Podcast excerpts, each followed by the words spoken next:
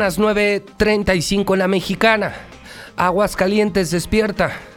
Porque empieza lo bueno, lo bueno de la semana a la mesa. Los agarrones en serio de periodistas independientes aquí. Con toda libertad de expresión, sin condiciones. Medios independientes diferentes. Ay, Dios mío. Bueno, saluda a la estrella de la semana, ¿no? Don Rodolfo Franco. Que ha armado un pedo con el tema este de las, las plumitas de oro del gobernador. Buena pregunta. ¿Y este cabrón de dónde sacó para unas plumas de oro? Pero bueno, este, y que luego ya, ya hoy me habló el hermano del pepenador. Bueno, el supuesto hermano del pepenador, y creo que lejos de mejorar, empeoró las cosas. Ya enlodó al gobernador, ya hasta lo hizo narco. Ahorita era responsable de asesinato, desaparición forzada, muchas cosas, corrupción, y ahora confirma que René Carrillo sí vendía la droga del Mencho entonces lo que me dijo René Lagarufa, Rodolfo, Mario César, Carlitos, mi querido Rodolfo, buen día. Buenos días, José Luis, buenos días a Mario César y a, Carlos Gutiérrez. ¿Cómo estás, Carlitos? Pepe? Muy buenos días a ti, a todo tu y mis compañeros de mesa. ¿Cómo está mi palestro de oro? Buenos días, me extrañaste, ¿verdad? Ah, chinga, ¿por qué? Sí te vi el otro viernes. Ah, no, no, no, no, vine. Estaba en México, sí tienes razón. Estuve con la gente de Carmen Aristegui, viendo unos proyectos de Radio Centro el canal de televisión que ya tengo que sacar, estoy ya, tengo que sacarlo en días, el canal de Star TV, muchos proyectos, señor. Pues sí, yo no sé que andabas de vago. Yo pensé que estabas extraditado.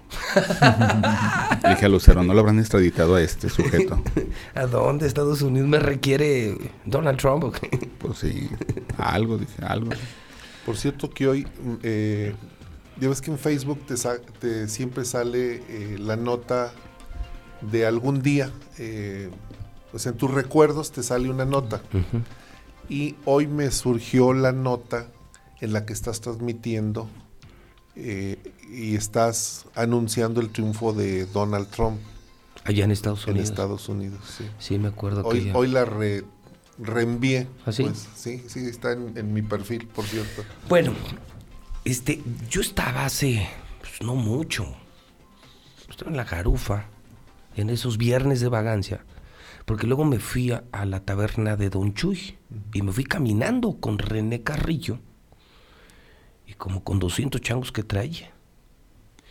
Y entonces sentados en la mesa con un testigo, eh, en su loquera, porque ya tenía unas pedas muy raras. Yo lo conozco de toda la vida. Su padre, el padre de René Carrillo, vino aquí, les decía, a la policía ministerial, como policía de México, lo trajo el coronel Zetaedi.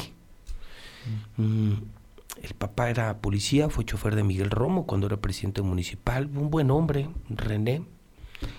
Y el hijo, pues era solo chofer, pero por algo se hizo director de la ministerial. Entonces. ¿Lo hicieron? Sí, lo hicieron. Muy amigo de Martín, compañeros de peda, pero de diario. Eh, eh, de pronto en la mesa, muy desagradable, sacó una 9 milímetros y la puso así en la mesa. Pues le dije, René, no mames, pues guarda eso, cabrón. ¿Por qué me quieres impresionar? No, no, no que me estuviera amenazando, o sea, no me la sacó a mí, o sea, la sacó como para, para sentirse muy chingón, ¿no? Así le puso, entonces guarda eso, güey. Le dije, además estás en un restaurante de gente decente, güey. no estás en el mercado, cabrón. Eh, no por decir que los del mercado no sean decentes, pero no estás en un arrabal, pues, ¿no? O sea, la guardo. Y ahí fue donde empezó a decir, ah, pinche Mencho es un pendejo y que yo soy patrón del Mencho. Y dije, ay, cabrón. dije, aguas, René, lo que estás diciendo te puede costar la vida. Me parece es muy estúpido por lo que estás diciendo, porque además no es cierto. ¿Cómo no?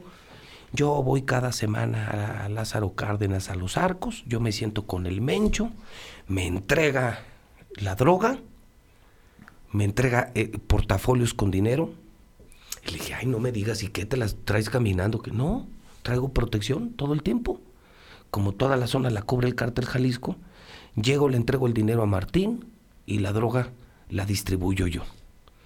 es la verdad, yo me quedé, dije, pues, te voy a andar bien loco y anda bien López y, y bien pedo, ¿no? Mira, resultó cierto.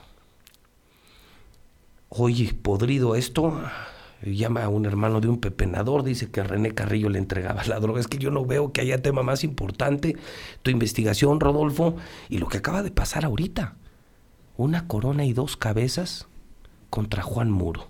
Y lo que me filtran es que el problema es que regresaron a la ministerial cuando se van los Omares y se va René Carrillo. Bueno, René Carrillo se va al bote. Uno, uno de los Omares huye a Canadá, otro está detenido. Me dicen que regresaron el Cholo y el Chupón. Sí, dos comandantes. Dos comandantes de la ministerial que hoy se encargan de negociar con el cártel Jalisco. O sea, son los que reciben la droga.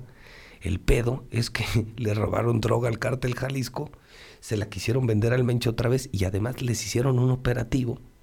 Entonces por eso le acaban de poner ahorita a Juan Muro, gracias por tus atenciones. Yo ya lo dije. Juan Muro, si puedes, desaparecete en cuanto puedas. Yo quiero decir dos cosas para terminar. Yo creo que el fiscal es un buen hombre. Sí. Creo que el fiscal si tuviera un momento de raciocinio, su esposa, sus hijos me están escuchando, convénzalo. Lo van a manchar, lo van a embarrar en cosas que no son propias de la personalidad del fiscal. Y señor fiscal, usted no va a poder limpiar la fiscalía. Si su jefe, el gobernador, está podrido, no se pudra usted. Y Juan Muro, vete Juan, te van a matar. Te van a matar. Con el mencho no se juega, ¿eh? Y ya te le enfrentaste al mencho, como quiera, René está en el bote, cuidado, pero Juan, te van a matar. La amenaza de hoy no es cualquier cosa. Yo no imagino que me pongan dos cabezas, una corona y que me digan gracias por tus atenciones. Es la advertencia de lo que viene. Es que eso de cobrar, primero de tratar con un narco, negociar con un narco y luego traicionar a un narco, señores, el micrófono es de ustedes y aquí no hay reglas. José Luis, eh, comentarte, precisamente eh, tenemos una historia digna de ser narrada en los cuentos de terror, te decía el, el día que me llamaste, ayer, ayer que me llamaste. Tenemos, tenemos en Aguascalientes casos de verdad insólitos. Todo el mundo se preguntaba qué había detrás del famoso pepenador, porque es verdad, eh, digo, a, decirlo con verdades, pues ha habido muchas personas desaparecidas y no ha habido tanto, tanto juego mediático ni han caído ocho funcionarios de la Fiscalía. Aquí lo grave del asunto, lo verdaderamente grave, es que eh, se logramos encontrar la madeja del hilo porque un, cae un muchacho que se le ocurre dar el tip para que roben la casa del gobernador, pero que el fondo del asunto es en realidad el seguimiento que está haciendo la Fiscalía General de la República a la Fiscalía del Estado por esa presunción que tienen de los vínculos con la delincuencia organizada. Esta investigación que lleva la Fiscalía tiene casi un año, ¿eh? No es del diciembre a la fecha, es, tiene más de un año que se está haciendo esta investigación y apunta, todo apunta hacia arriba, como bien dices, no es hacia simples agentes ministeriales que están coludidos. No, para nada. Y marca marca un punto de quiebre del gobernador. Yo, yo he encontrado tres puntos de quiebre en el sexenio de, de Martín Orozco y son muy graves. Uno, políticamente cuando perdió la elección ante Tere Jiménez. Sí, estoy de acuerdo. Políticamente Sí. perdió. Se acabó. Se acabó. Segundo, cuando se exhibió y se manchó porque pudo ser sujeto de un juicio político, cuando en la elección, precisamente en la que gana Tere, hace promoción, hace eh, la promoción de los famosos Yo Voy, y hay, hay una denuncia de Jaime Durán en contra del gobernador, y que hay 24 evidencias, de las cuales 8 son videos, de que hace proselitismo en Facebook, y cuando lo denuncia y llega el- interviene el Tribunal Estatal Electoral a sancionar, hace la auditoría a la página de Facebook y lo borra. Imagínate lo que, lo que significa eso. Uf. Borrar 24 evidencias. Eso es de lo más sucio y de lo más deleznable. Ese es otro punto de quiebre que marca de lo que es capaz este gobierno. De hacer trabajo sucio y luego tratar de borrarlo. Y el tercero, el más grave, es el del famoso caso del pepenador. Y yo anoté aquí lo que encontré, ocho puntos graves. Honestidad, inseguridad, desconfianza en las instituciones, abuso de poder, privación ilegal de la libertad, homicidio, encubrimiento y asociación delictuosa con el crimen organizado. No, no mames. Estos ocho, todo este entramado del pepenador, involucra ocho, ocho delitos, ocho aspectos negros, negativos del gobierno del Estado, en donde está el gobernador directamente involucrado. Yo también creo que, que está involucrado, creo que la llamada del pepenador, eh, a quien lo primero que le pregunté es, ¿y cómo me aseguro yo que eres hermano del pepenador, no? Y le decía, si te mandaron a hablar, creo que... ¿Quién crees que tuviera que hablar? ¿La, la esposa, que es la que denunció la desaparición, No, o el no, hermano? Pues yo creo que el esposo, porque más es, esposa. inconsis- es inconsistente, porque ayer dijo una cosa y hoy dijo ot- otras cosas. Pues queda muy claro que lo mandaron a hablar y hundió más a René Carrillo y hundió más al gobernador. O sea, nada más imagínate un gobernador que se emborracha diario con su compadre René Carrillo diario durante dos años, pues sabía todo. Claro. Y luego sale narco René Carrillo. Y luego René Claro. a mí me anda presumiendo, eh, a lo mejor con no sé cuántos gramos adentro y cuántos mililitros adentro, me empieza a presumir que, que el Mencho y él son uno mismo. Pues, Que es Claro. responsable, ¿no? Y decirme, la lana se la doy yo al gobernador. Yo creo que aquí en todo esto eh, hay una clave y es justamente el, el pepenador. Yo creo que ahí sería interesante saber realmente quién era el pepenador y cuál era realmente el papel que desempeñaba. Porque un pepenador o un narcopepenador, eh, así nada más per se, pues digo, ¿cuántos echan todos los días y no pasa nada? ¿No? Eh, yo creo que ahí el rol que, que jugaba esta persona me parece que era clave en las investigaciones de la fiscalía para poder este, desentramar todo el tema de la narcopolítica que hoy estamos viviendo en Aguascalientes, ¿no? Hay que decirlo con todas sus palabras, es narcopolítica. El problema ya pasó, lo escribía yo, que ya había trascendido de la línea de un tema de narcomenudeo con eh, ya brincado el tema de la narcopolítica. ¿Por qué? Pues porque las cosas son tan evidentes, ¿no? O sea, nosotros aquí lo comentamos, pero también lo que se comenta en la calle, es lo que se dice en la calle, lo que la gente Sí, percibe. tú le preguntas a la gente en, la, en la calle Carlitos, y admito yo que al día de hoy, la imagen pública que tienen del gobernador es de un borracho, ratero y mafioso. Si es lo que la gente, eh, te lo digo porque yo busco, ¿con qué adjetivo relaciona usted al gobernador? Hemos hecho muchas encuestas. El primero, ¿sabes cuál es? Borracho. O sea, lo que más trae la gente en la mente de Martín, borracho. Lo cual creo que no es novedoso. Hemos tenido gobernadores muy borrachitos, hasta probablemente más. Pero, pero sí tienen la imagen de que es muy ratero y algo grave, que es, es narcotraficante. O sea, la gente dice, este señor es narco. Ahora, eh, hay, hay varias cosas que me llaman la atención en toda esta historia, la verdad. Mira, una de ellas es, por ejemplo, el día en que atropellan al narcopenador, está videograbado, es de una cámara que me parece que no estaba casualmente la cámara ahí, me parece que tenían ya una red de protección a ese narcopepenador por parte de la FGR, me parece que ya traían por ahí el tema pulsado, y lo tenían que de alguna manera estar protegiendo y esa, esa evidencia surge mm, entre comillas de la nada porque la, la aporta la esposa, ¿verdad? Que es- la, la es un que la trajo aquí, el video que Es trajo un aquí. dato. El Eh, segundo pero era dato- cámara del Toxo, era... No, es, un, es la cámara de una casa. De una casa, ah, ok. Y luego, esa es una. Y luego la otra. Este, él, el narco- dentro de- del golpe que le dan, el atropello y lo como lo suben y demás, él esconde el teléfono. Esconde su teléfono. Entonces, eso permitió Que todo el que tema de la, claro, claro. todo el tema de la, de la ruta que siguió y la y cuando en cuando se dan cuenta, ah, y, y- y voy un poquito más atrás. O sea, la Fiscalía General de la República ya traía órdenes eh, judiciales para escuchar varios teléfonos, no solamente el de René Carrillo, ¿eh?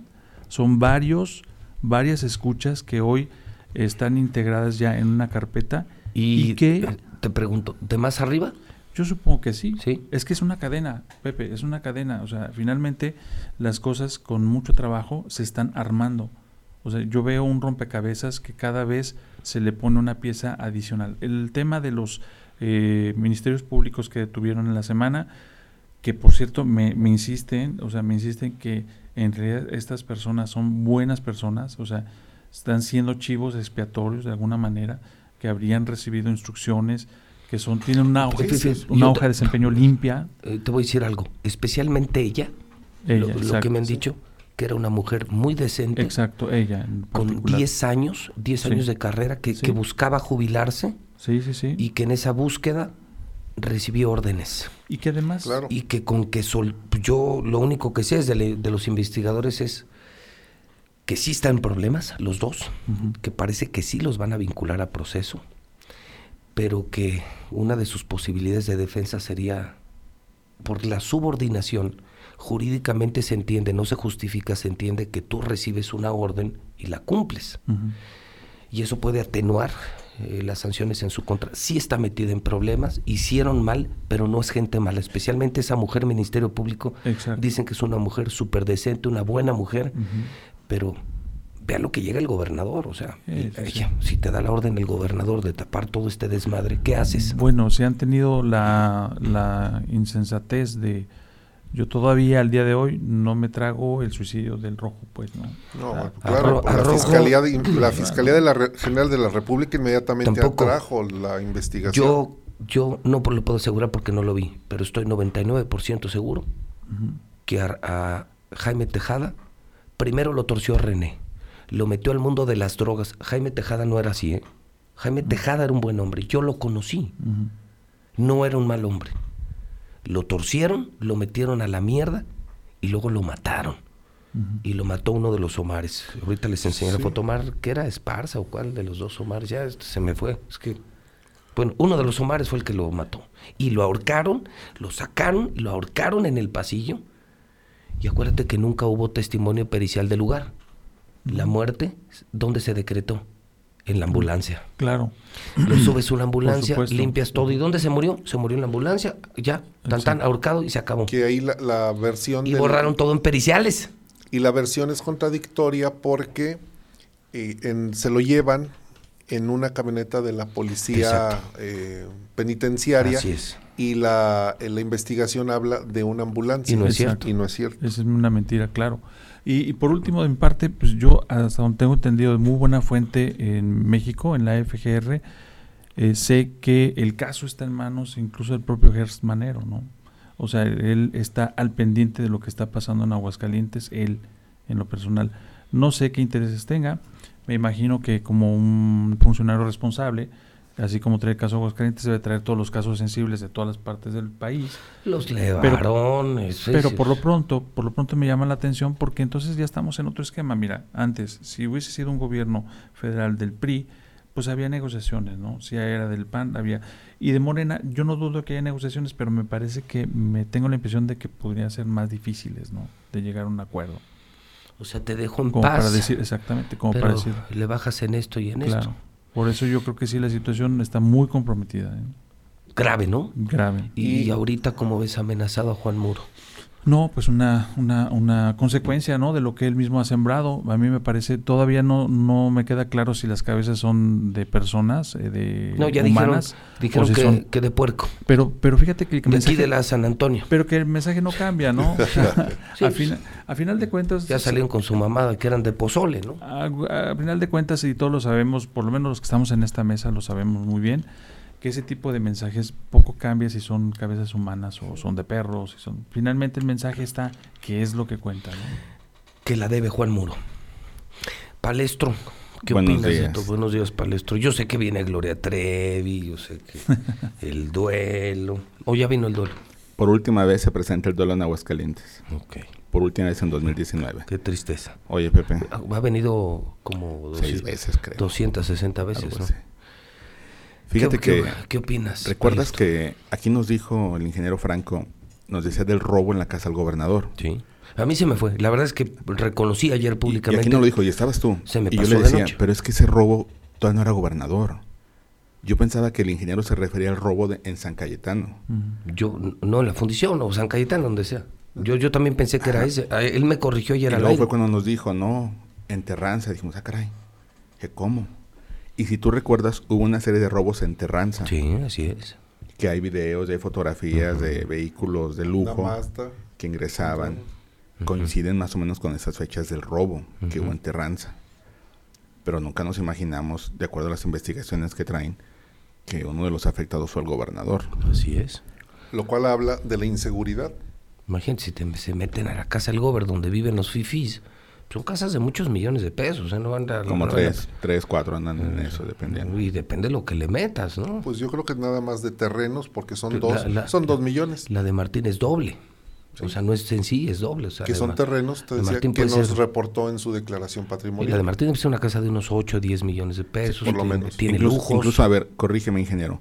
Cuando la soltaste aquí, que era por el robo a, a una casa, a la casa del gobernador, no habías publicado tu crónica aquella, ¿verdad? No, Todavía no la publicabas. no. Fue hasta después.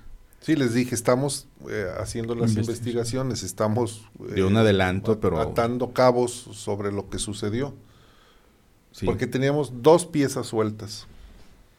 sí fue, fue eso. Incluso estamos aquí y nos, lo- todos creíamos que, que el ingeniero se refería al robo aquel donde un jaulero se brincó, un jaulero con muchos antecedentes. Que es ya. cuando era gobernador electo. Electo. En la fundición. En la un fundición. domingo. Y luego se cambia este fraccionamiento y se le mete, ¿no? Que todos decíamos, bueno, pero si está cercado. Fueron tiene- varios los que robaron y andaban sí. robando en varios fraccionamientos. Que parece que por ahí es donde iba su coraje. Es decir, no es posible que vivo aquí con protección, se me metan siendo el gobernador. Y, y lo que dicen es que lo de sus lo de sus plumas de oro sí le dio mucho coraje. ¿Alguien se las regaló? ¿Quién le daría esas plumas de oro? No sé, Donde en, un- en cualquier bazar ahora vas y encuentras plumas. pero no de oro, hermano. Una pluma de oro sí, Sí, cuesta ay. Pepe. Es el valor afectivo, ¿no? Sí. Eh, pero si te A las veces bueno, eso pues, está más caro una Mont Blanc. imagínate una- si te las da el mencho, pues ya te, tiene otro Sí, valor. hermano. Mont Blanc te puede costar 200 mil pesos. Sí. Entonces el punto es, aquí lo grave es qué orden dio el gobernador como para que rojo con short y con pants fueran ahí al Tox a agarrar este cuate ahí en Ahora, la vía Que además pública. iba presuntamente intoxicado porque en las eh, en la audiencia y eh, se presentan las eh, transcripciones de las grabaciones y ahí uno a otro le dice es que este con sus palabras que utilizan este hijo de la yo creo que andaba hasta la madre y por eso cometió la estupidez que cometió. O sea, Es que es lo que presumen, que fue una estupidez. Porque el- creo que la chamba del pepenador era solo poner el dedo. él era nada más un Él ponía el dedo, observaba y ya le avisó al huicho. El que se mete es el huicho, que es al que le ponen una madriza, porque andaba vendiendo las plumas allá en Jesús María, en una casa de empeño. Y le dicen, ¿y quién es tu cómplice? Ah, pues mi cómplice es el pepenador. Y se llevó parte del botín. O sea, él también tenía parte de lo que le robaron a Martín. Parece que no fueron solamente las plumas. ya habían pretendido que- detener al, al pepenador días antes. O sea, no sabía yo. Sí, al pepenador, Sí, al pepenador Corrió. van, van a, a detenerlo a la vecindad donde él vive, lo esposan, le ponen una esposa y otra no alcanzan a ponérsela y huye. Y los vecinos comienzan a gritar y a pues hacer el trabajo de que, que tienen que hacer para impedir la detención. Los ministeriales no logran ya detenerlo y el hijo del pepenador y la esposa graban con un su video graban el momento en que pretendieron detenerlo y lo aporta la esposa a la investigación. Entonces, son los, las mismas personas, la misma camioneta que habían intentado ya querer levantar al pepenador. Sí, porque la investigación corría a cargo de la Fiscalía General del Estado. Sí, pero de manera... eh, Pero ya cuando se suicida el comandante rojo, lo atrae la todo, ¿no? Fiscalía General de la República. ¿Por qué tronó todo? Incluso no? recuerdo que tuvimos una conversación vía telefónica con el fiscal Felipe de Jesús Muñoz Vázquez. Sí, me acuerdo. claro. donde ellos ya podrían, porque para, te- para que la Fiscalía General de la República traiga casos de esos, tiene que reunir ciertos requisitos. Y que esto era lo la reunía. desaparición forzada por parte de servidores públicos. Y esto lo ahí pueden intervenir. Y es un delito que no prescribe y que no termina hasta que aparece la persona desaparecida y que se sigue con cadenas de mando y que es muy, muy penado a raíz de la desaparición de los 43. Sí. 40, 60 Muy años, delito penado, grave. Muy penado, lo cual significa que pues, salir más arriba. Lo que a mí me dijeron y yo denuncié en la, en la semana es que el principal investigado es Enrique Morán, que el único que tenía el mando, es más, que te, hay una Que carpeta de investigación. es él. El que coordina las policías, el que hace todo, es Enrique Morán. A ver, entonces tú te la llevas bien con Carrillo. Claro. Pero ya siendo gobernador Martín. Claro. René Carrillo venía aquí intoxicado al edificio inteligente. Muchas veces no lo recibí. Y yo le, y me decía, pues no te voy a matar, yo no te voy a hacer nada. Decía, René, nada más hay un pedo, hermano. Yo sí trabajo. Yo estoy muy ocupado y no puedo andar pedo diario como tú. Y ese viernes yo me lo encontré comiendo con otra persona. Yo no iba con él. Pues claro, yo no niego a mis amistades. Pero yo no sabía ni que era asesino ni que era narco. Yo conocí a su padre, te repito, que fue chofer de un gran alcalde que fue Miguel Romo Medina. Es un político a quien yo aprecio y estimo mucho. Pues era lo que yo sabía de él. Pues para mí René Carrillo no era más que un chofer, era chofer hasta de Sergio Augusto, De Sergio López, Augusto López. Pero, y luego me lo hacen director de la ministerial. Pero- y él, él- y él se acercó a mi mesa y se levantó de con otra persona en la garufa y luego se quedó conmigo. Y luego nos fuimos un rato allá a la taberna, pero ya en la taberna se me perdió. Es que Lo perdí. recuerdo cuando te detuvieron. Sí. Porque saliste de tu casa y estabas violando una línea de seguridad cuando atropellaron a una señora Ajá, acá en el encino. en el encino. Que te Ajá. detuvieron por, por salir de tu casa, literal. O sea, te tocó... Su, Por invadir, estaba- por sí. invadir el su espacio. casa de- quedó dentro de la, de Claro. la línea y te detuvieron. Y recuerdo que tu hermano decía, háblenle a Carrillo. ¿Te Sí. refería a ese René? Sí, de hecho hicieron un meme con una parodia, ¿no? Con un payaso. Muy buena, por cierto. Sí, Háblale a René. Lo que pasa es que René Carrillo, digo, contra lo que hemos eh, platicado y todo Era lo que se tropa, apunta, era tropa con los reporteros. yo te voy a decir una cosa. Era tropa. Platicaba con nosotros, jugaba sí, fútbol con nosotros. Es un, es un tipazo, ¿eh? Es un tipazo. Mira, yo lo conocí cuando él era chofer en el sección de Barberena. Yo era reportero de la Oficina de Comunicación Social y éramos pues, chavos, práct- prácticamente somos de la edad. Y, y desde, desde entonces, muy educado, muy cortés, con muchas atenciones. Este, como- ¿sabes como quién? Bueno, no tanto, pero Jaime Tejada era igual. te, te- te- Rojo. te- Sí, el te comandante gana como Rojo, amigo. Rojo, Muy atento. Tipos súper atentos, educados.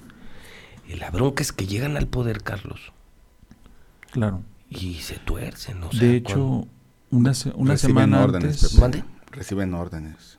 Pues sí, ¿Qué te, razón. qué te dijo, el- Sí, qué te sí, dijo, sí. Ellos qué te dijo- mandados. qué te dijo el comandante Juan Muro? Recibo órdenes. Es mi chamba. Ah, entonces, ¿quién hizo narco a René? A ti te van a citar la Fiscalía General de la República por todo lo que estás diciendo. ¿Y cuál es el problema? Sí, sí irías a declarar. Claro. A mí Entendía hace que- 15 días me llegó el citatorio de la FGR para aportar eh, Yo no tengo pruebas, yo, yo solo puedo contar ver, lo que a mí me dijo René. Pues sí, que me graben y para que me citan, pues que lo graben y lo usen. Mira, René Carrillo, Y se por lo ejemplo, puedo decir en su cara, se lo puedo decir en su cara, en un careo sin problema. Yo no le tengo miedo a este gobernador. Yo lo que quiero es que el pueblo se dé cuenta de que nos está gobernando un mafioso y que está destruyendo Aguascalientes y que el saldo de su sexenio va a ser irreversible y que vamos a tardar muchos años para recuperar el Aguascalientes por el que yo, tú, tú y tú hemos trabajado durante décadas. Ese es el coraje que tengo, que un pinche zacatecano, un maldito ladino traidor doble moral, que hizo una gran campaña con el obispo acusando de lesbiana a Lorena y él presentándose como el candidato de la familia, logra ganar, es muy ratero, es muy corrupto y está metido con el narco. Y nos va a echar, nos va a dejar el estado hecho mierda, se va a largar a Zacatecas con todo su dinero en efectivo porque está robando mucho. Y los que nos vamos a chingar somos nosotros. Ese es el coraje que tengo. De hecho, Ese es el coraje que tengo porque yo vivo aquí. Sí, claro. Y es bien importante que los jefes policíacos tengan arraigo aquí, porque aquí están sus familias, aquí están sus, sus propiedades, sus empresas, lo que tengan. Y si ellos echan a perder aquí las cosas, pues no. Yo soy muy de la idea de que los jefes policíacos deben de ser de aquí. Sí, y hay algo muy Sí, importante sí, que cierto. una declaración que hizo Porfirio Sánchez, el secretario de Seguridad Pública Estatal, la hizo ayer, me parece. Eh, es, es ponerle la, la cereza al pastel en cuanto a la responsabilidad que, que recae en el gobernador y el secretario general de gobierno. Ayer dijo, las estrategias de seguridad las dicto yo, las pongo yo. Entonces, eh, dirían los abogados, los legos, eh, leguleyos, dirían, ergo, el responsable es el gobernador. Si el secretario de Seguridad Pública Estatal dice, las estrategias de seguridad las pongo yo, no las ponen los los alcaldes, pues está deslindando de toda responsabilidad a los alcaldes. Eso lo dijo ayer, está grabado. Sí, sí, Una cualquier que Una conferencia. banquetera. Sí, Yo sigo creyendo que incluso hasta Juan Muro es decente. ¿eh? no. ¿Tú no, no, crees? no, digo, yo, si tú te metes a la página de la verdad del centro, eh, A ver, podrás... cuént- cuéntame eso. A ver, yo tengo, corrígeme. Yo tengo buena impresión, fíjate, tengo una mala impresión del gobierno. Tengo una muy mala impresión de Enrique Morán. Yo creo que Enrique Morán sí va a estallar. O de marrano, porque lo vi en una foto esta semana con unos policías estatales y está más marrano que nunca. O de coraje porque todo le está saliendo mal. Pero fíjate, yo tengo una buena imagen del jefe Porfirio. Bueno, yo también que me han puedo filtrado de la México- imagen. De que me dicen que Porfirio ¿De Porfirio o de, no, o de Juan Muro? De los dos. No. Que Porfirio es bueno. No y- puedo... y eso es lo que me han dicho. Y me han dicho que Juan Muro es bueno, que el único defecto que tiene que es culito. Mucho. Él ya había corrido una Que, vez. que, le- que no le atora. O sea, Acuérdense no- que ya una ocasión Sí. él renunció porque lo persiguieron y lo, Hay un lo amenazaron. comandante que me dijo, ahorita me escribió y me dijo, el día que atentaron contra él se desmayó y estaba llorando. El que llegó y lo auxilió. Ahorita les enseño el nombre, no lo voy a decir, pues no lo voy a quemar públicamente. Era comandante de la ministerial, el Juan Muro sabe quién es, lo auxilió, se le desmayó en los brazos. Por la adrenalina, la Y, presión. y estaba, y estaba llorando. Sí. Bueno, Llorando digo, no-. Es una reacción manativa, van a matar. Pero es que no recuerdo. Pues hoy, hoy lo que le digo, Juan, te van a matar, Juan. Cuida a tu familia, Juan. Estás embarrado. Pero tú dices que ya estaba embarrado, Rodolfo. A ver, no tengo el elemento para decir que está embarrado con el tema del narcotráfico. Tiene acusaciones, Yo no ¿no? tengo. Yo leía. Tiene do- en, en la página de la verdad del centro vas a encontrar dos notas. Una de ellas, dos carpetas de investigación en contra de Juan Muro. Una de ellas por acoso sexual. Carpetas de investigación. ¿Cómo? Sí.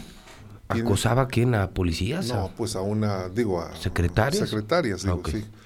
Eh, y las carpetas de investigación, pues están durmiendo el sueño de los justos, porque al, al agente, al agente ministerial que le encargan esto, llega la recomendación de decirle, ponlo hasta abajo del cajón. Archívalo en reserva. A ver, uno por acoso. No, no, archívalo en reserva, No. no. No, lo investigas, de mo- ahí déjalo, ahí déjalo. ¿Y la otra?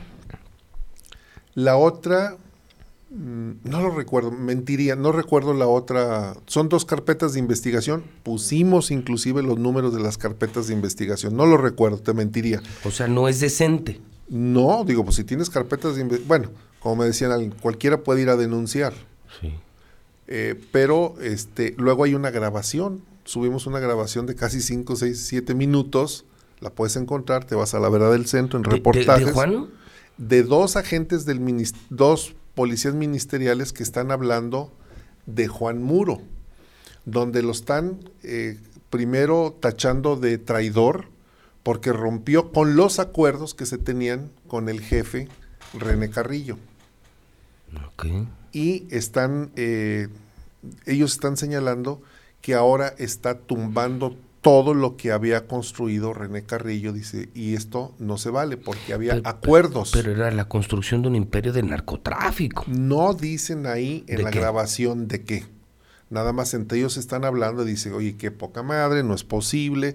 el- acuérdate, tratado. acuérdate que le dice, acuérdate que René le hizo el paro para que no lo investigaran por el acoso de las nalguitas, siendo él. ¿Recuerdas que, que Juan Muro era comisario de la de la De policía la- estatal? Sí, sí. Y René Carrillo era comisario de la ministerial, le hacen un enroque Sí. mandan a Juan Muro y luego mandan a, a René a- hacia la policía estatal. De Chalán lo mandó. Eh, San Roque lo propició mucho el, el fiscal Urrutia. Él Que dijo, dice- saquen a René. Y el hombre dice que lo saquen. Pues aquí el que manda soy yo, ¿se acuerda? Sí, En esa fiscalía independiente, que de independiente no tiene nada, los fiscales son gatos del gobernador. sí. Pues este fiscal, con todo de que yo lo respeto y lo admiro y creo que es un hombre decente, pues no es más que gato el gobernador. Hace lo que el gobernador le ordena. Y el regreso de René Carrillo lo anunciaron en una narcomanta, un grupo de la Sí, delincuencia, si recuerdan. Por acá, por cuelgan los- en la España, en la Sí. colonia España Sí. cuelgan Pirules, una, ¿no? Por ahí- Por ahí. una narcomanta que no existe jurídicamente, me dijo el fiscal, no existe el término narcomanta, le dije, es un término periodístico.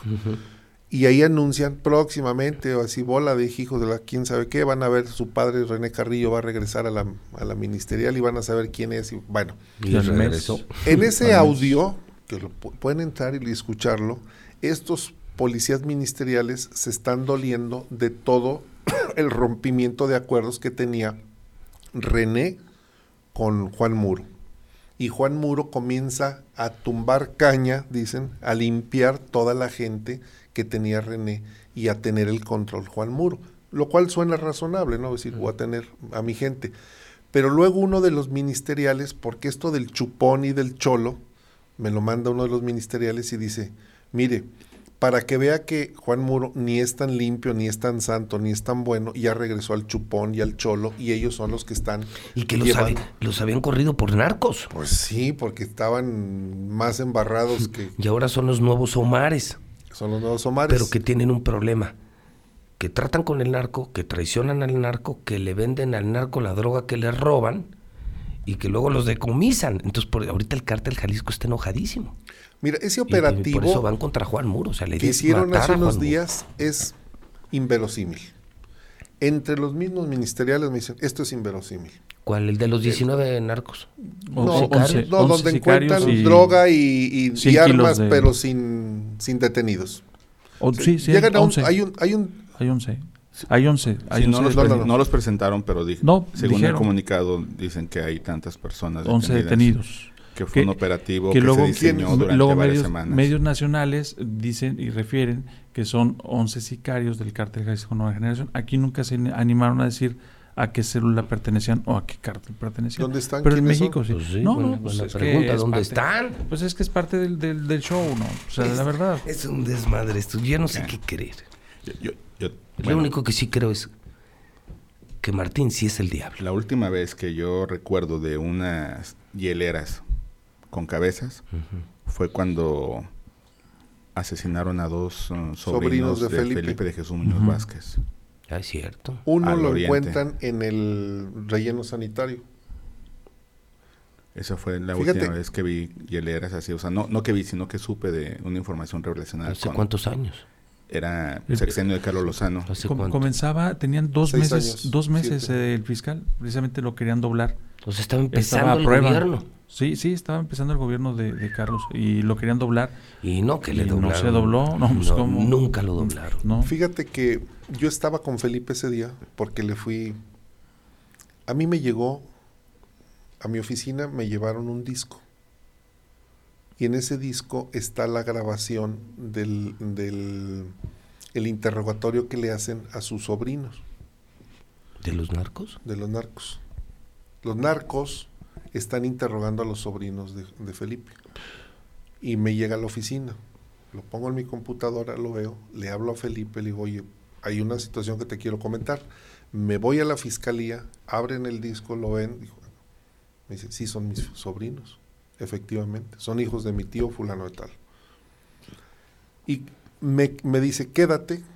Dice, porque si te mandaron el disco, o sea, te tienen bien identificado. Quédate aquí, no te muevas hasta que nosotros investiguemos. Estando ahí tres, cuatro horas, porque en el documento que entregan dicen, avísale a tu cuate. A las, creo que a las 7 de la noche lo vamos a subir o algo así. Y estaban monitoreando y efectivamente lo suben a la, al YouTube y están eh, pidiéndole, tío, por favor, ya le dijimos que toda la narrativa. Y aproximadamente a las 10 de la noche le notifican que encontraron la cabeza de uno de sus sobrinos. Qué horror. Y ahí te va lo, lo- lo interesante de este asunto. La fotografía que exhibe la Tribuna Libre y la página 24 de aquella época, cuando se imprimía, exhibe la hielera con la cabeza y el cartoncito sin mancha de sangre. Cuando llegan los policías ministeriales ya estaba manchada de sangre. Pues no, obvio, ¿Qué significa? Que a quién le avisaron primero, al tribuna. a la tribuna, A que había vinculación. Por eso meten a la cárcel a dos de la tribuna. Sí, porque esas fotos te las dio el narco, pues ¿quién más te las puede dar? Y hace cuatro meses, a principios de enero, la CEIDO reactiva la investigación en contra de Ramiro Luébano Por vínculos con el por, narcotráfico. vínculos con el narcotráfico.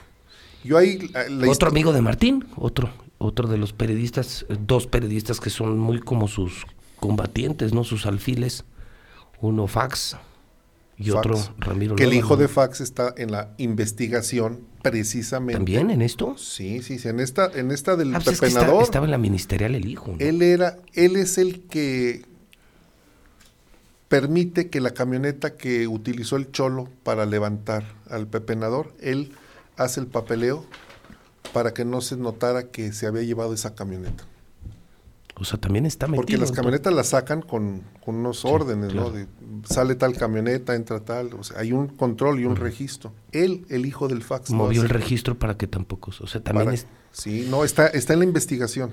Él está en la federal. en la federal. en la- sí. O sea, no. Daniel Guerrero Briones. De periodistas a narcos, de políticos a narcos. Yo solo, como dijo Juan Gabriel, pregunto, Ah. ¿qué necesidad? Ah, Sí, qué necesidad. si la vida, la vida es tan bonita, claro, ganar dinero cuesta trabajo, ah, no, pierdes, sí, está bien. pierdes sueño, pierdes salud, Dep- puedes perder el- amigos. El, dinero no es malo. No, pero si el cuando, dinero fuera malo, en la iglesia no lo pedirían. pero cuando le chingas, pero Claro, que- el dinero querer no- ganar dinero fácil, hermano, ¿para qué? ¿A qué te sabe? Yo no- yo me pregunto, ¿a qué te sabe el dinero, lo que mala llega vida? rápido, rápido. no lo puedes ni disfrutar. No, porque andas con el temor de que te vayan a hacer algo. Digo, esta fue la última vez que vi cabezas de relacionadas con... La y- segunda no aparece aquí. ¿Todavía no? No, De- apareció en Chihuahua. del, Ah, del otro sobrino de Sí. Felipe. Y, y la No, última yo- yo- corona de muerto... A tu ex jefe. eh, A Ramiro, Con su cabecita de con su puerco. cabecita de puerco también. sí. Bueno, él Yo sí es, trabajaba en... él sí es un cerdo. Sí es un cerdo. Y, y fue el mensaje fue que porque había publicado una niña que murió en un accidente de, con- en un taxi, algo así. Y sacó las Que no fotos. sigas sí, ese cuate no tenía escrúpulos, ¿no? Señor, nos tenemos que ir, Carlitos. ¿Con qué cerramos algo? Bueno, sí, nada más comentarte que fíjate que las cosas ya están calentando aún más ahí en Nissan. Hay un sindicato foráneo que está al amparo de CATEM, que es un sindicato de la 4T que dirige a nivel nacional Pedro Aces y que han estado intentando, intentando a- entrar a Nissan. Primero disputan el contrato colectivo, el contrato, la disputa se va a años, o sea, no la van a ver cerca. Y ahora traen un sindicato foráneo, un sindicato cuya dirigente es una persona que no tiene, pues bueno, mucha honorabilidad. Pero fíjate lo curioso, ¿eh? te voy a decir ahora qué estrategia están siguiendo. El día 18, ellos aseguran, y, y se exhibe la fotografía en noticen.com.mx, que van a rifar un automóvil último modelo a los que se afilien a ese sindicato. Entonces, exhiben el carro, lo traen ahí con calcomanías de CATEM, de hecho ni lo ruedan, lo traen en una plataforma, se ponen afuera de la planta Nissan y están jalando a la gente. ¿Cuál es aquí el problema? El primero, pues, primero pues les están moviendo el tema eh, laboral tanto a la FTA, que tiene, que tiene contrato colectivo, como a la CROM, que también ya tiene contrato colectivo. Y segundo, este sindicato fachada que están usando, que es está domiciliado en Chihuahua, que es de una persona, insisto, que no que, que si ustedes lo googlean, este, de hecho, eh, este, se llama el Sindicato eh, de Trabajadores, Choferes de Transporte y Productos Manufacturados y Semifacturados Similares y Conexos, cuyo líder es Oscar eh, Ro- Rodolfo Mendoza Aparicio. Él tiene, este, fue detenido por acusaciones de homicidio y demás. La verdad es que es un- son sindicatos muy belicosos y entonces ahora están tratando de entrar con calzador a Nissan. Me parece que es un tema que, Lo que faltaba, atención. ¿no? Sí, y sobre todo porque él, él, de acuerdo a la Ley Federal del Trabajo, ese sindicato no es del sector automotriz, por tanto no puede afiliar a trabajadores de empresas automotrices y estamos en un fraude en realidad, entonces para que tengan mucho cuidado. ¿no? Gracias, Carlos. Eh, eh, sí, eh, va a revivir el INAGUA, la dependencia más corrupta del sexenio pasado con, con Carlos Lozano, donde eh, Saúl. Memo Saúl Rivera y José Carlitos eh, eh, se hicieron millonarios, robaron a manos llenas, reviven el Inagua, los mismos diputados que hace un año mataron al Inagua ahora lo reviven. Todos traicionaron, solo le digo a la gente que este proyecto de Martín, en el que se va a robar como 400, 500 millones, fue aprobado por, digo, para que los reconozcan al menos, ¿no? Mónica Janet Jiménez del PAN, Karina Ivete Udave del PAN, Salvador Pérez Sánchez del PAN, Gustavo Alberto Báez, Gustavo Báez del PAN, Claudia Guadalupe de Lira Beltrán del PAN, José Manuel Velasco del PAN, Mónica Becerra del PAN, Alejandro Serrano del PAN, Alanís, Memo Alanís, Paloma Cecilia Me- Amezquita, Luis Enrique García, Patricia García, eh, Gladys Adriana Ramírez, todos ellos del PAN votaron a favor, o sea, para que se acuerden de sus nombres, ¿eh? cuando busquen otro cargo de elección popular, aquí les recordaremos que ellos ya fueron parte de esta tranza, porque ya ven que en unos meses va a vol- volver a brotar el robadero del Inagua, del PRI, Juan Manuel Gómez Morales, aprobándole, el hijo de Augusto Gómez aprobándole cosas a Martín, Margarita Gallegos, la reina de la corrupción, del PES, Aida Karina Banda y María Irma Guillén Bermúdez también le votaron a favor al gobernador. Hijo de la chingada, ¿cuánto dinero les habrán dado? Pinches traidores. Están del PRD, Jorge Saucedo Gaitán, sabremos quién es ese güey. Partido Nueva Alianza, Mario Armando, el maestro Mario Armando, el que era el del CENTE. ¿Cómo le fue, mi profe? ¿Le dieron buena feria o no? Y, y bueno, obviamente el, el pinche nacazo este de Sergio Augusto, también. El que habla hasta con faltas de ortografía, ese animal que quiere ser diputado federal, ¿eh? Morena. José Manuel González Mota, Erika Palomino, Cuauhtémoc Cardona, Inacieli Cuauhtémoc Teresita Rodríguez, también ella. Y los que se abstuvieron, que no me parece mucha gracia, pero al menos se abstuvieron. Lucía Armendaris, ¿Y el Samabel? El Samabel y Eder Guzmán. Tibios. Tibios. Esos hasta los escupe el infierno, dice la Biblia. Jesús decía. ¿Es en serio? Yo también te voy a decir una cosa. Yo tengo una buena amistad. Conozco a Lucía Armendaris, tengo una buena amistad con Elsa. Tengo- le tengo mucho respeto a Eder Guzmán, pero estas mamadas a mí no me gustan. A mí la abstención se me hace una mamada. Como tú lo dices, hasta Jesús apestaba a los tibios. Aquí en la vida o eres Diablo. o no eres. Hasta el, ¿Diablo? infier- hasta el infierno los A ver, escupe. ¿eres periodista o eres medio periodista? No, es ¿Estás complejo. medio embarazado? ¿Eres medio narco? ¿Eres medio rata? No, no, no. En la vida eres o no eres. Así es que, pues para mí, llévense una mentada de madre todos estos del PAN, Oh, del, que- del PAN, del PRI, del PRD y no de Morena. llena, no llena de horas en la de este hombre. No, pero es que esto no se hace. Es bien una transota que yo denuncié y se la aprobaron al gobernador. Y la gente tiene que saber que el PRI, que el PRD, que Nueva Alianza, que Morena, también, también le aplauden las tranzas al gobernador. O sea, no hay oposición en el Congreso. Aquí el único opositor parece ser José Luis Morales. La idea es bajar recursos federales. Sí, para entregarles plantas tratadoras a la IP. ¿A cuánto de di- dinero, Mario César? Porque déjame decirte una cosa, criatura. No hay personal en el INAGUA. No hay personal, entonces nadie va a poder operar esos recursos. ¿Y qué crees? ¿Quién los va a operar? La IP. Te voy a, can- te voy a cantar la, Ya está hecho el la canción de la semana. Y espérate. Y, y no- y decirle A a, ¿cuál? Mendaris, el Samavil y a Eder que no, pues, Que no sean eres- tibios. Eres o no eres. O le vas a la Chivas o le vas a la América, pero no andes con mamadas. O sea, pues, lo que eres. Salen con el Necaxa luego. Sí, no. A ver, ¿cuál es la canción? Tererererem, tererererem. Ya la presentaron. ¿Eso qué? Tiene canción Tere Jiménez en su administración Ah. ahora. Ah, sí. Así va. Yo la había escuchado el día que vino Yuridia y hubo pirotecnia. Pusieron la canción de fondo. Pero comienza así. Ya se nota la mano de Carolina Rincón. Ahí. Caro sí le, le entiende bien ese tema. Sí, sí, acuérdate. Me gusta la gente que cuando... ¿De Esa se era? la puso Luis Armando. Ah, se la puso Armando. Luis No, Armando. pues se les debieron haber puesto. Bueno, oye, es- no, no. O es que me acaba de morir don Felipe Reynoso y. Ah, digo, sí, hoy. humanamente mis condolencias, ¿no? Sí, Pero también. yo creo que más bien le hubieran puesto, me gusta el dinero. Que cuando.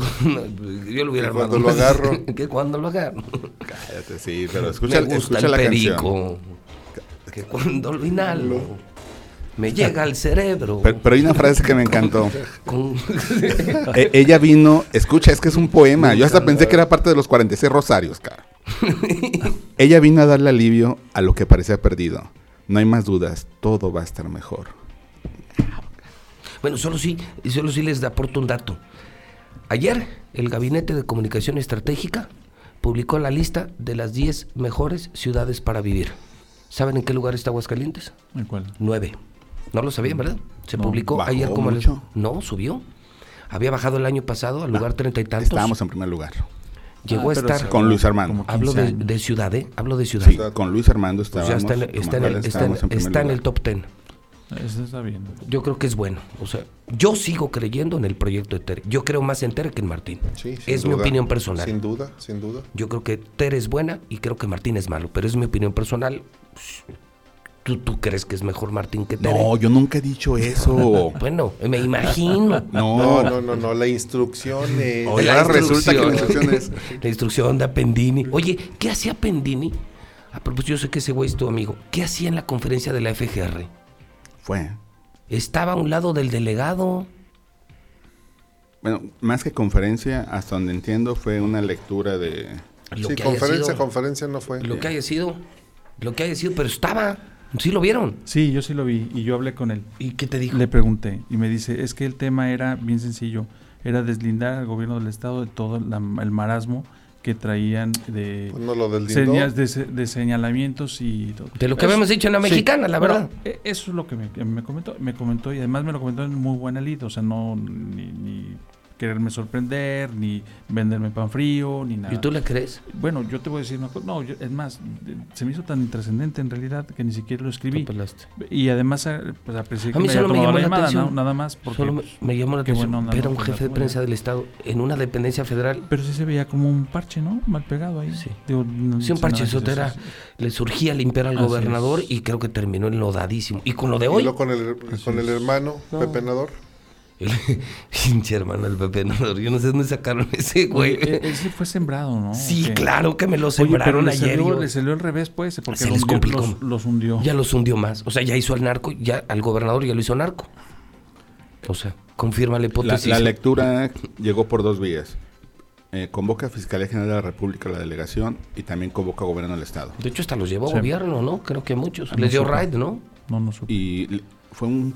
Leyeron, ¿qué? Una cuartilla cuando mucho. Son dos minutos nada más. Y lo relevante era, el gobierno no tiene nada que ver. La fiscalía no tiene nada que ver. O sea que por esos elementos no se mancha toda esta corporación a esta fiscalía. De hecho, las instituciones nunca, nunca Pues han yo sido creo perseguidas que por nadie. el delegado se metió en un problema, ¿no? Ah, sí, claro. Y Yo- tengo entendido. Yo ni lo conocí al delegado, hasta sería que. Sí, yo. lo digo porque ayer, eh, por comentarios de Ciudad de México, es que hay un, Malestar. Hay un malestar, por supuesto. Y quiero decirte que además la delegación está dividido, ¿eh? Sí, sí sabía eso. está dividido. O sea, el delegado y un grupo muy pequeño, pero Martín y los que son institucionales, que son pro Gers Manero. Y el delegado No es de Hertz. no, es- no es del... No, No, es sa- bien visto. sale a defender al gobernador. ¿Para qué te metes? Mejor yo No, me quedo no, callado. La instrucción que tienen los delegados es no hablar, no, No, no, decir, es, no es asunto mío. Y si es federal, no es asunto mío. Es que yo no recuerdo la última vez que el delegado de la FGR haya dado una declaración o una entrevista. No dan. ¿Ustedes se acuerdan? Lo tienen prohibido. No, lo hizo, pues está prohibido, lo hizo para defender al gobernador y, y creo que no pidió permiso en México. Están, yo no sabía, dice Rodolfo, hay malestar. Sí, porque la, la información que recibimos de la FGR es de otros estados. Rara vez recibimos Sí, algo de aquí. Sí.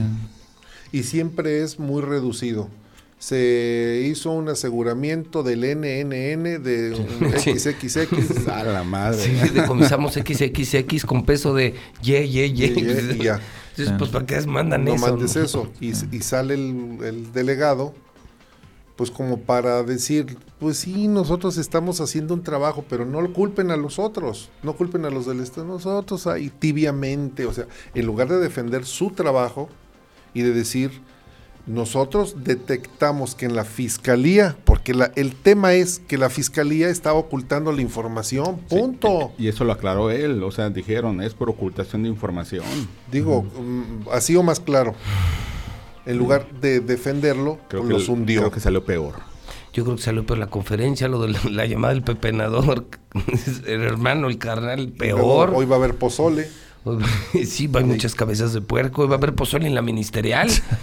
con las cabezas que le dejaron a Juan Muro. Bueno, siempre y cuando Sosa haga rápido su trabajo, si no, Y ya se tiene un salón de, de eventos para el- Ya- degustar el pozole. sí, yo solo decía eso. Parece que a Juan Muro le pagan muy bien, porque pues, pues, ese salón eso. se ve mamalón, ¿eh? Tiene muchos años de trabajo, Juan Morto también. Es abogado. No, sí, yo sé, sí, sí.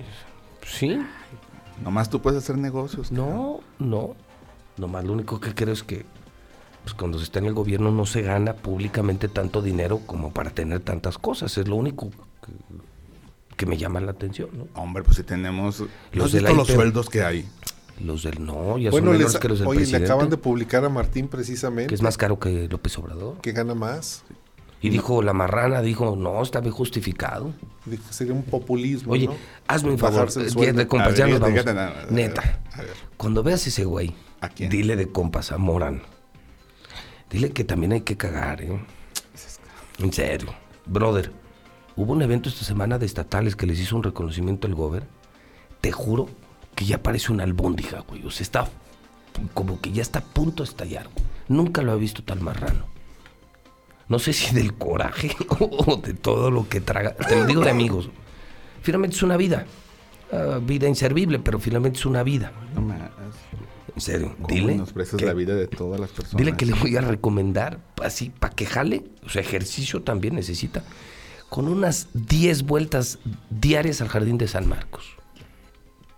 Pero cagando, cabrón. Que, que escatológico es tu programa de los viernes. Yo por eso ahorita que entraron niños dije, váyanse, sálganse de aquí.